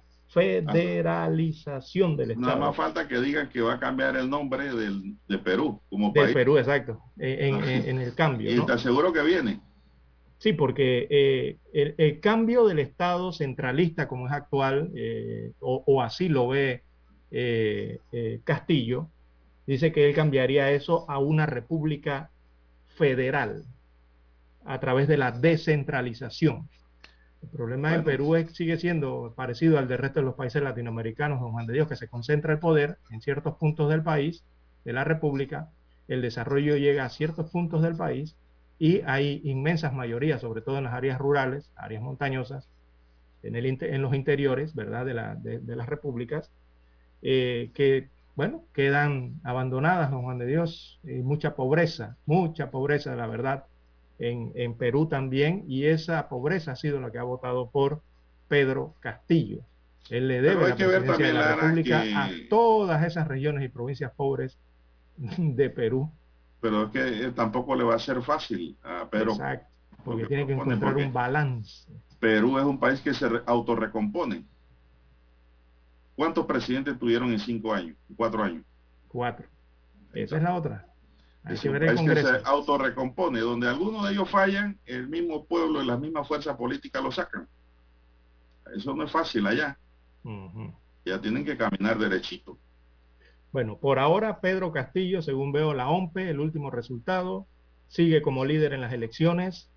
Eso tras el conteo de todos los votos del extranjero, don Juan de Dios. Ya se contó el 100% de las actas de los votantes peruanos en el extranjero. Y con todo y eso, Keiko Fujimori no le alcanzó. Eh, se quedó entonces con la mayoría de los sufragios electoral Keiko logró la mayoría del sufragio electoral en el exterior, el 67% lo logró ella, pero aún así pero, no, le alcanza a don Juan de Dios. No le alcanza, no le es suficiente para superar a Castillo en el global, en la ahí general. Lo que pasó es, ahí, ahí lo que ocurrió es que el voto exterior no votó a un 100%, 80, 90%, si acaso fue la mitad o menos. Menos de la mitad. Eh, esa gente hubiese votado por Keiko, pero no. Y ahí tienen la consecuencia, ¿no? En los resultados que se han dado a conocer. Bueno, Fujimori dice ahora que eh, va a impugnar, es la otra que le queda, ¿no? Impugnar eh, las miles de, las cientos de actas. Eh, 200 mil votos. Que tienen observaciones en, en Perú. Es el argumento ahora que ha tomado Keiko Fujimori para reclamar lo que ella considera un fraude en mesa. Eh, y que los observadores internacionales se vienen reiterando día tras día que han observado una elección prístina, sin problemas, sin ningún inconveniente, y han ratificado, perdón, los observadores internacionales, incluso la OEA, han felicitado la elección peruana, el desarrollo de la elección por lo menos. Entonces Fujimori insiste que hay un fraude electoral. Eh, y ella argumenta entonces en esas actas impugnadas o observadas, como le llaman allá, eh, está viendo allí qué cantidad de votos puede obtener. Yo creo que por ahí va a tener otra problemática don Juan de Dios, porque la mayoría dentro del Perú, don Juan de Dios, la mayoría de esas actas están entre 40 48 y 52%. O sea, un 48% para uno, un 52% para el otro. Y si le impugnas, ¿en qué vas a quedar? Vas a quedar prácticamente en lo mismo, en la misma situación. Eso por una parte. Y la otra es que ella se está quejando de que hubo mesas en que nadie votó por ella. Y, se, y se está quejando por eso, don Juan de Dios. Señala Keiko Fujimori, por ejemplo, toma algunos casos en que eh, un acta electoral tenía, por ejemplo, 187 votos a favor de Castillo y de ella no había ningún voto. Entonces dice que cuando, esa, que cuando las mesas de las escuelas cercanas o, las de los salones eh, cercanos, al costado, pues, se llevaban, por ejemplo, 124 Castillo y 50 ella. Ella señala que estadísticamente eso es imposible, eh, que el candidato entonces Castillo haya, logrado eso y por eso habla de fraude. Pero, don Juan de Dios, eh, mire usted las mesas que escoge. Escoge las mesas de Cajamarca para impugnar y señalar que está pasando eso. Y adivine de dónde es Pedro Castillo. No, infórmeme, no me gusta. De Cajamarca. Porque si no me hubiera ganado el gordito. Exactamente. Entonces, ya en elecciones anteriores, con Pedro Pablo Kuczynski, con otros presidentes, se había registrado la, e, este mismo fenómeno de que habían mesas de votación, que habían 200 electores y los 200 electores votaron por un mismo candidato, sin darle un solo voto a los otros candidatos. Eh, ¿Por qué? Porque, bueno, pues son las provincias, son las localidades, los corregimientos, los distritos, o, como se divide ahí la circunscripción política, en donde viven esos candidatos. Así que eh, por allí tampoco le veo dónde que, pueda obtener Keiko Fujimori. La verdad, don Juan de Dios, es que e, e, ese arroz ya se cocinó en Perú desde hace rato. E, ese Para mí ya es clavo pasado ya. Así es. Y lo que venga simplemente es trámite, procesos, que quizás vaya a tomar una o dos semanas todas resolver esas observaciones, esas impugnaciones, para finalmente declarar oficialmente a Pedro Castillo como presidente de la República de Perú. Bueno, es un oyente del 95-99 que me escribe a mi WhatsApp y dice, bueno, en Panamá nos falta el carácter de los peruanos. Ellos quitan a los presidentes que se pasan de corruptos. Aquí siempre pensamos en castigar en las siguientes elecciones. Así no es. Pero yo le digo al oyente que hay que escoger aquí también entre una cosa y la otra, por la estabilidad económica, financiera y política que debe tener todo Estado para garantizar el movimiento comercial que debe haber. Si usted cambia a los presidentes a cada momento, usted está creando inestabilidad. Por eso es que el panameño prefiere pasar la factura en las siguientes elecciones, Lara. Exacto. Pero en Perú allá, son efervescentes. La cosa es... Vamos a la pausa, Dani, y regresamos.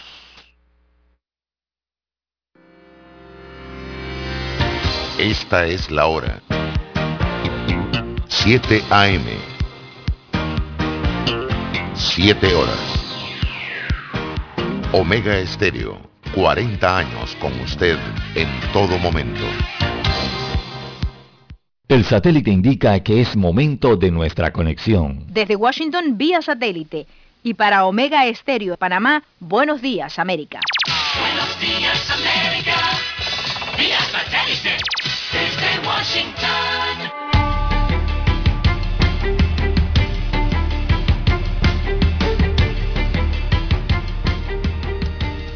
Washington, les informa Henry Llanos. Después de dos días y una apretada agenda en Guatemala y México, la vicepresidenta Kamala Harris catalogó el viaje como exitoso e indicó que se han sentado las bases para avanzar en objetivos comunes. Nos informa Celia Mendoza. Haciendo frente a la controversia frente de que si iba a visitar la frontera sur de Estados Unidos, la vicepresidenta Kamala Harris concluyó su gira por Guatemala y México respondiendo a esa interrogante. Sí lo haré y lo he hecho antes. Luego agregó, pero la realidad es que tenemos que priorizar lo que está sucediendo en la frontera y tenemos que priorizar por qué la gente va a la frontera. Esto, según ella, fue la prioridad de este viaje a Guatemala y México. Celia Mendoza, Voz de América. Por su parte, el presidente Joe Biden aterrizó en Europa en su primer viaje al extranjero como líder de Estados Unidos, listo para sostener conversaciones de alto nivel con otros jefes de Estado occidentales antes de reunirse la próxima semana con el presidente ruso Vladimir Putin en una cumbre en Ginebra. Cuando abordó el Air Force One al salir de Washington, Biden dijo que sus objetivos para el viaje eran fortalecer los lazos con los aliados, al tiempo que dejar en claro a Putin y a China que Europa y Estados Unidos están siempre unidos. Representantes del sector ganadero en Venezuela advierten que se encuentran en una situación de parálisis técnica. Desde Caracas nos informa Carolina Alcalde. Armando Chacín, presidente de la Federación de Ganaderos de Venezuela, expone que el Ministerio de Energía no está asignando los cupos que corresponden al sector, por lo que se han visto obligados a acudir al mercado negro para garantizar la operatividad de sus maquinarias agrícolas y generadores de electricidad. Que los alimentos más económicos que hay en toda Latinoamérica, inclusive mucho más económicos que en Haití, los hay en Venezuela. Un kilo de carne en pie cuesta un dólar contra dos dólares que está en el extranjero aproximadamente. Carolina, alcalde Voz de América, Caracas. Después de un año muy malo, los operadores de turismo de Francia ven un rayo de luz con el regreso prometido de turistas de Estados Unidos y otros países que son bienvenidos en Francia a partir del miércoles si han sido vacunados contra el COVID-19. Para poder ingresar a Francia, los visitantes necesitarán mostrar que han sido inoculados totalmente contra el COVID-19 con vacunas aprobadas por la Agencia Europea de Medicamentos. Francia solo acepta las inoculaciones de Pfizer, Moderna, AstraZeneca y Johnson Johnson. El propósito de la administración del presidente Joe Biden es compartirlas a través de la alianza global COVAX para que a su vez sean donadas a 92 países en desarrollo durante el próximo año.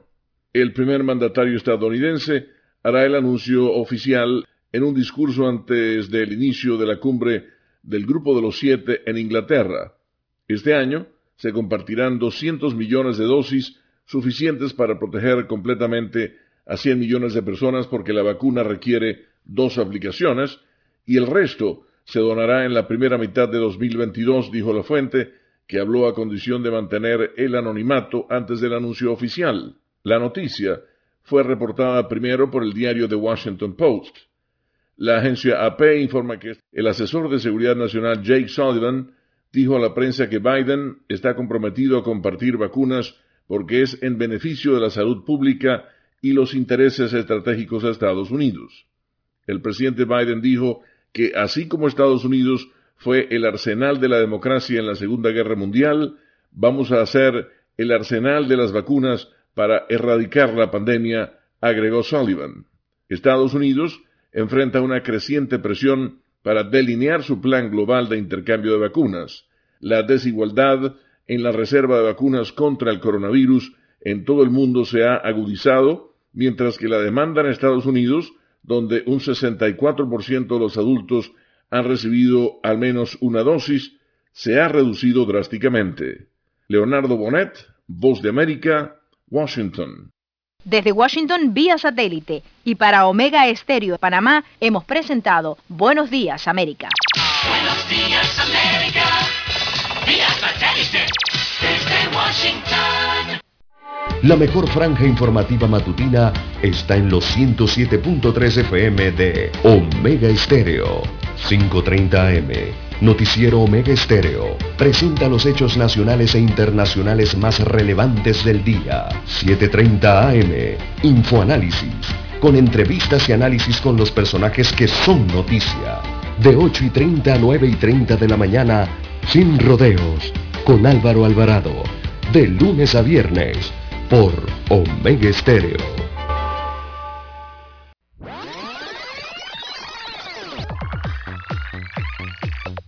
Omega Stereo tiene una nueva app. Descárgala en Play Store y App Store totalmente gratis. Escucha Omega Stereo las 24 horas donde estés con nuestra aplicación 100% renovada.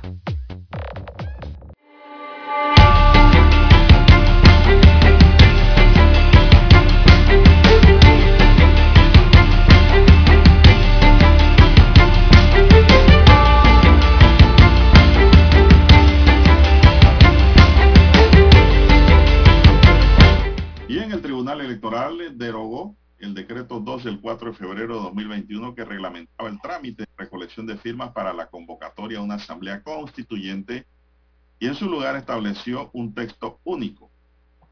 Vamos a ver. Una fecha tope para la entrega de solicitud, nuevas disposiciones en la recolección de firmas y permitir que los ciudadanos puedan retractarse de la firma de apoyo en cualquier iniciativa, mire Lara. Retractarse. Retractarse. Esto sí es novedoso. Eh, Estos son algunos de los cambios que hizo el Tribunal Electoral al proceso para la recolección de firmas con el propósito de convocar a una constituyente. El tribunal derogó el decreto 2 de 4 de febrero de 2021. En su lugar redactó un nuevo texto, el decreto 16 de 8 de junio de 2021. Dice aquí, los magistrados del Tribunal Electoral decidieron que los ciudadanos podrán retractarse de la firma de apoyo dado a cualquier iniciativa ciudadana. No obstante, el ciudadano debe hacerlo de manera expresa, ya sea presencialmente en cualquiera de las oficinas o virtualmente a través del Centro de Atención Usuarios del Tribunal Electoral.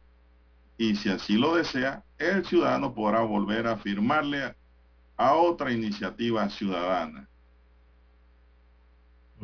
cambiar. Invitando- esto está invitando al desorden, Lara. Sí, eh, bueno, eh, el derecho a retractarse. Mm, abren esa opción, ¿no? Bueno, Eh, bueno.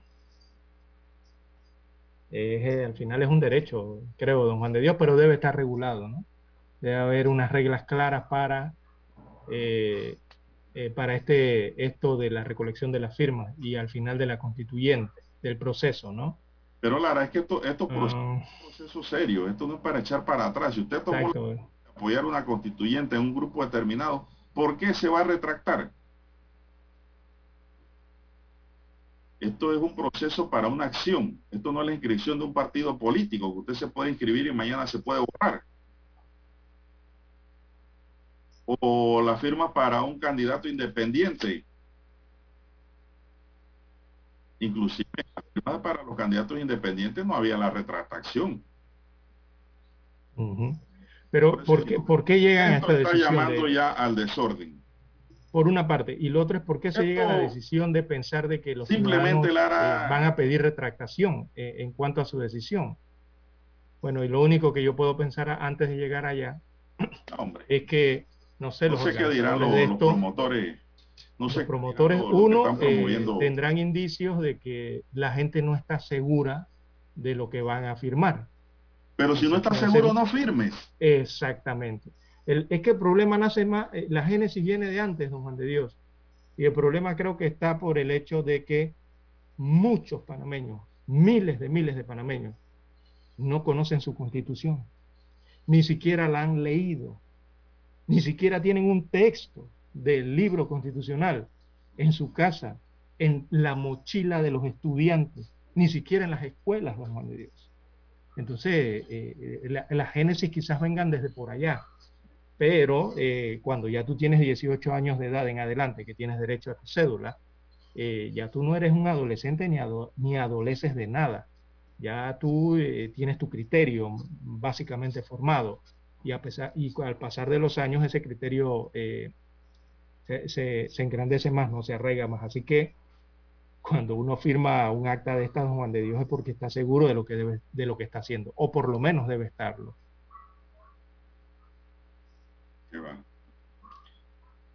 Se estableció que las solicitudes de recolección de firmas se podrán presentar hasta seis meses antes de la fecha en que se inicie el periodo de recepción de las solicitudes para recolección de firmas de los ciudadanos que aspiren a postularse por la libre postulación para las elecciones generales. El calendario electoral para los comicios de 2024 comenzará, según han dicho los magistrados, en febrero de 2022 con la recolección de firmas de los aspirantes a candidatos por la libre postulación. Así las cosas, hasta enero del próximo año tendrían los ciudadanos para presentar una solicitud para juntar los 580.742 firmas que se requieren para convocar a la constituyente. Precisamente los magistrados plantean que el decreto 16, que el proceso de recolección de firmas transitorio en seis meses y coyuntural debe ejercerse en la manera en que no colisionen con el ejercicio de actividades electorales reguladas en la ley electoral. También se aprobó que las capacitaciones de los activistas que recogerán las firmas será ahora de hasta dos semanas, puede ser incluso menos, antes del proceso que demoraba 15 días. Claro que quienes impulsan la constituyente luego de las capacitaciones tendrán 30 días calendarios para decidir dentro de dicho plazo cuándo iniciarán el trámite de recolección de firmas y comunicarlo formalmente al Tribunal Electoral. Antes se hacía una vez culminada la capacitación. Igualmente los magistrados decidieron que los ciudadanos podrán retractarse de la firma de apoyo dado a cualquier iniciativa ciudadana. No obstante, el ciudadano debe hacerlo de manera expresa, ya sea presencialmente en cualquiera de las oficinas o virtualmente a través del centro de atención al usuario del Tribunal Electoral. Y si así lo desea el ciudadano, podrá volver a firmarle a otra iniciativa ciudadana. Por eso que yo hablo que esto es como especie de una invitación al desorden. En los métodos de recolección de firmas, que son siete, se incluyó el uso de libros diseñados y previstos por el Tribunal Electoral para el área, las áreas apartadas que carecen de, no, de conectividad. Además, en los puestos estacionarios se contará con libros manuales de respaldo para que sean utilizados en caso de que el servicio no pueda llevarse a cabo por problemas técnicos. Sin embargo, se dejó claro que los libros móviles para las áreas apartadas quedarán bajo la responsabilidad de un funcionario del Tribunal Electoral y no de activistas de la iniciativa ciudadana, como se dispuso en un principio. En eso sí estoy de acuerdo, Lara. que el libro lo mantenga un funcionario, no el activista. Porque al final de la historia vienen las impugnaciones y vienen las acusaciones de fraude, de falsificación de firmas, y eso no tampoco es bueno, como pasó en la pasada recolección de firmas de los candidatos independientes. Que los activistas sí cargaban el libro, Lara, sin supervisión. El nuevo decreto mantiene que los distintos grupos interesados en convocar una constituyente paralela puedan unirse y así sumar esfuerzos para alcanzar la firma, pero primero deben comunicarlo por escrito al Tribunal Electoral. Todos esos cambios surgen en momentos en que tres grupos han tocado las puertas del tribunal para poder recoger las firmas en medio de los cuestionamientos de los ciudadanos interesados en el tema que pedían mayor flexibilización en el proceso. También se mantiene el asunto de la propaganda pagada y donada durante el periodo de recolección. Cualquier persona podrá contratar o donar propaganda electoral a favor o en contra de la iniciativa. Para Julia de Sacti de Movimiento Panamá Decide, los cambios a la regulación en términos generales son oportunos y ofrecen mayor flexibilidad al ciudadano en la forma de expresar su intención de estar o no de acuerdo con la conformación de una asamblea constituyente. Digo además que se regula de manera más clara todo el proceso de recolección de firmas. No obstante, planteó que como movimiento siguen pensando en que se omite otra forma de firmar, que es a través de una aplicación que cualquier persona pueda bajar de su celular y hacer así el proceso más ágil y rápido. Se refiere a la aplicación que el grupo presentó al tribunal, pero que fue rechazada. Bueno, Dicen que hay flexibilización, pero a mí no me gusta eso de retractarse.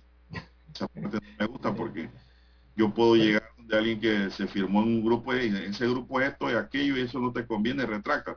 Bien, tan se retracta, pero inscríbete acá ahora, ¿eh? Digo. O ser coaccionado también, ¿no?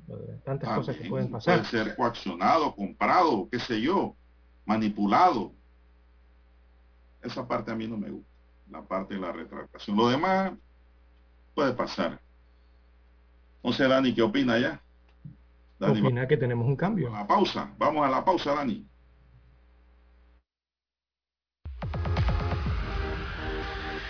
Omega Stereo tiene una nueva app. Descárgala en Play Store y App Store totalmente gratis. Escucha Omega Stereo las 24 horas donde estés con nuestra aplicación totalmente nueva.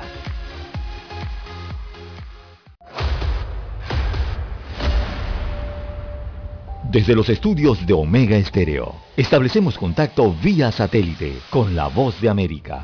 Desde Washington, presentamos el reportaje internacional.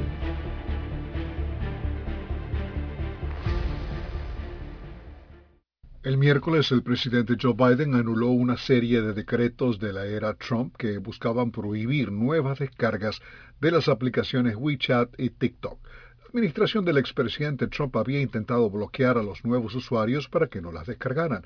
Los tribunales bloquearon esos decretos que nunca entraron en vigor. Un funcionario de la Casa Blanca indicó que una revisión de seguridad nacional de Estados Unidos por separado para TikTok iniciada a fines de 2019, permanece activa y en curso y que Washington continúa preocupado por los riesgos potenciales de datos de los usuarios. El decreto de Biden revoca los que Trump emitió en agosto. La administración Trump argumentó en ese momento que WeChat y TikTok eran peligrosos para la seguridad nacional y para los datos personales de los usuarios estadounidenses debido al riesgo de que cayeran en poder del gobierno chino. Tanto TikTok, que tiene más de 100 millones de usuarios aquí en Estados Unidos, como WeChat han negado que sean un riesgo para la seguridad nacional del país. Alejandro Escalona, Voz de América, Washington. Escucharon vía satélite desde Washington el reportaje internacional. Para anunciarse en Omega Estéreo, marque el 269-2237. Con mucho gusto le brindaremos una atención profesional y personalizada. Su publicidad en Omega Estéreo. La escucharán de costa a costa y frontera a frontera. Contáctenos 269-2237. Gracias. Mundo Social, la revista social y empresarial de Panamá, para ver y ser visto, anuncia con entusiasmo que tras un año marcado por tiempos muy difíciles para todos, a partir del mes de mayo regresa a su versión impresa. Durante un año nos mantuvimos presentes en nuestros canales digitales con contenido relevante y actualizado. Ya son 24 años continuos en los hogares panameños gracias al apoyo de lectores, colaboradores y anunciantes. Mundo Social está de vuelta. Panamá, esta lucha es de todos. Cuidémonos. 7.30 AM. Infoanálisis, con entrevistas y análisis con los personajes que son noticia. La mejor franja informativa matutina está en los 107.3 FM de Omega Estéreo, cadena nacional.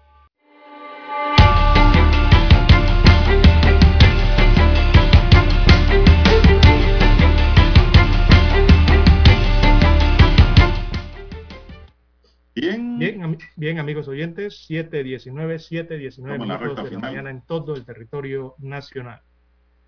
Bien, don Juan de Dios, dan 10 días más para recibir las hojas de vida, los currículums vitae. Dan muy pocos, han acudido. ¿eh? De los aspirantes a magistrados. Así que esto, esta, esta solicitud es aprobada entonces a través del Consejo de Gabinete, del Ejecutivo en este caso, eh, ordena ampliar por 10 días adicionales el periodo para que la comisión de, esta es una comisión especial de evaluación, reciba la documentación de los aspirantes a magistrados y de la Corte Suprema de Justicia y también sus suplentes, ¿no? Em, aparece entonces la resolución del Consejo de Gabinete que modifica esta resolución número 60 del 19 de mayo del 2021 y extiende estos plazos para recibir la documentación. Bueno, es lo que aparece en Gaceta, lo que aparece en base a este decreto.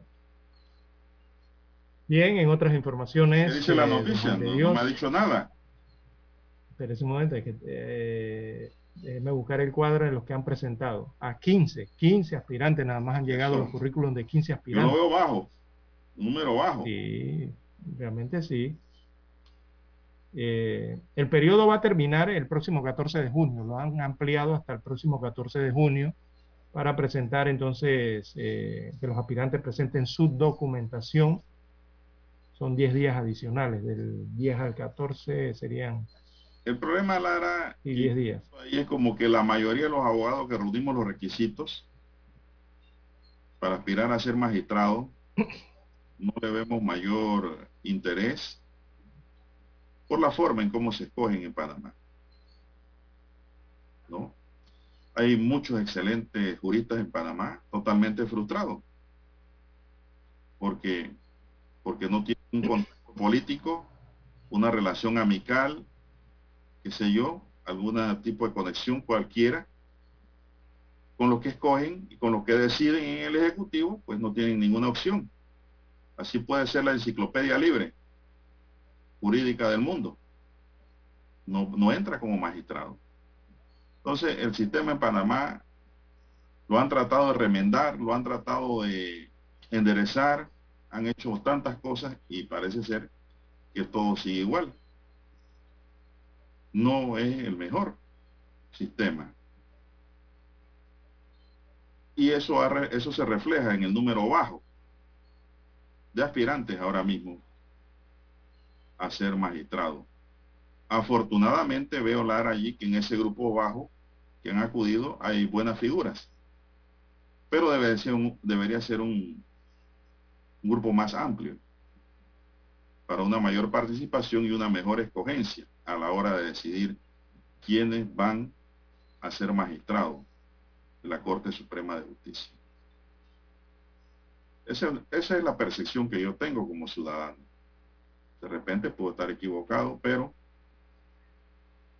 existe siempre, Lara, esa preocupación y que al final de la historia lo que vas a perder tu tiempo en este tema. No sé si quieres comentar algo. Diez días, son diez días más. Eh, no, nada más el tema... Me refiero a la participación. eso terminaba, la fecha tope era el 14 de junio próximo. Esa era la fecha tope. Le están agregando 10 días más. O sea que ahora la fecha tope, la nueva fecha tope será más 14 más, son el 24, sería el 24 de junio próximo, entonces hasta esa fecha tendrán para entregar eh, su documentación, según leo aquí, este, esta, esta resolución de gabinete. Hasta el próximo 24 de junio es la fecha eh, que tienen para presentar la documentación con esta nueva ampliación. Bueno, los pañuelos alguien por fuera eh, o pidieron más tiempo, ¿qué pasó? ¿Cómo dice usted? Eh, pidieron más tiempo, se quedó gente por fuera. Que No, querían nadie pidió el pero tiempo, tuvieron el- algún el problema, no sé, lo- en presentar la documentación, ¿no? No, lo que buscan es que participe más gente, ¿no? En medio de la pandemia. Más profesionales del derecho entren a- al tema. Los pañuelos blancos, Lara, el vier- del Viernes Negro y la valentía de muchos ciudadanos fueron recordados ayer en medio de un acto para conmemorar los 34 años de la creación de la Cruzada Civilista, movimiento que desafió el régimen militar que gobernaba el país. El movimiento fue recordado como un ejemplo de unidad de los ciudadanos que se sacrificaron y sacrificaron sus intereses personales o familiares por el bien del país. Sin embargo, el momento que vive Panamá podría revivir situaciones difíciles del pasado a juicio de dirigentes de este movimiento cívico. El legado de la cruzada a las nuevas generaciones es el de mantener, mantenerse vigilantes y activos para que nunca más se concentre el poder absoluto en nuestros gobernantes, dijo Aurelio Parrilla, quien fue uno de los líderes de esta agrupación.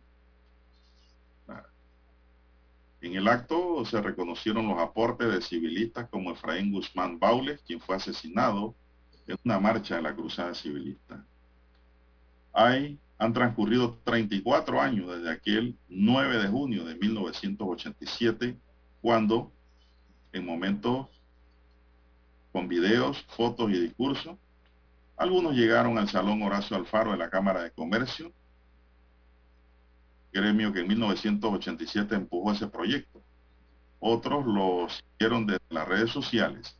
Los oradores coincidieron en la necesidad de que el país, que se encuentra sumido en una crisis sanitaria y económica por la desconfianza entre gobernantes y gobernados, se enrumbe para no volver a pasar una trágica historia. ¿Cuántos años tenía usted, Lara, cuando arrancó la cruzada civilista? Yo creo que era un bebé.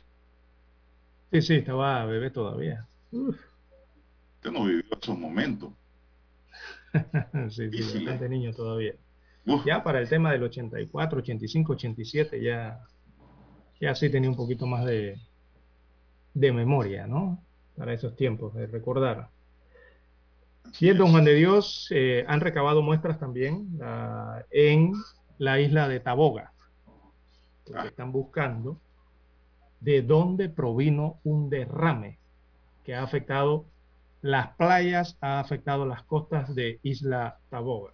¿Derrame de qué cosa? Eso es lo que están buscando. Los trabajos de contención de ese derrame de las sustancias no identificadas eh, allá en la isla de Taboga eh, continúan por parte de la Autoridad Marítima de Panamá. Ese derrame se detectó eh, en la isla y se han recopilado evidencias, eh, se han tomado diversas muestras del producto que van a ser analizadas y van a ser cotejadas con las embarcaciones que se encuentran fondeadas en el área de la bahía. Ahí las que van a entrar para el canal, ¿no? Bueno, van a cotejar esas pruebas o muestras que tienen y han recogido de las playas que han sido contaminadas con ese derrame y van a cotejarla con las, sustancias que tienen estos barcos en sus depósitos, ¿no? Suponemos que algún hidrocarburo. ¿Es que el barco ya Eh, se fue? Es, es lo otro. Pero bueno, tiene registro, don Juan de Dios, ahí se registra a qué hora pasa el barco y por todo, ¿no? Y, por ¿Y cuál qué llevaba? ruta. Exacto, y qué llevaba y cuál es su ruta. Así que están eh, en este proceso para encontrar a los eh, posibles responsables y multarlos por esta contaminación ambiental, según han declarado las autoridades. La autoridad de multa- Taboga, la autoridad local, eh, ha recomendado a los turistas y a los que visitan a la isla a abstenerse de ir a la isla, por lo menos por estos días, porque dice que la limpieza les va a tomar a- alrededor de unos tres días aproximadamente limpiar Así con es. productos biodegra- eh, bio- eh, biodegradables, sí, las playas que han sido afectadas en Taboga y que son tan visitadas. ¿no? No hay multa, Lara, en el mundo que repare el daño ecológico que se causa con estas cosas. Bueno, se nos agotó el tiempo. Daniel Arauz nos acompañó en el tablero de control.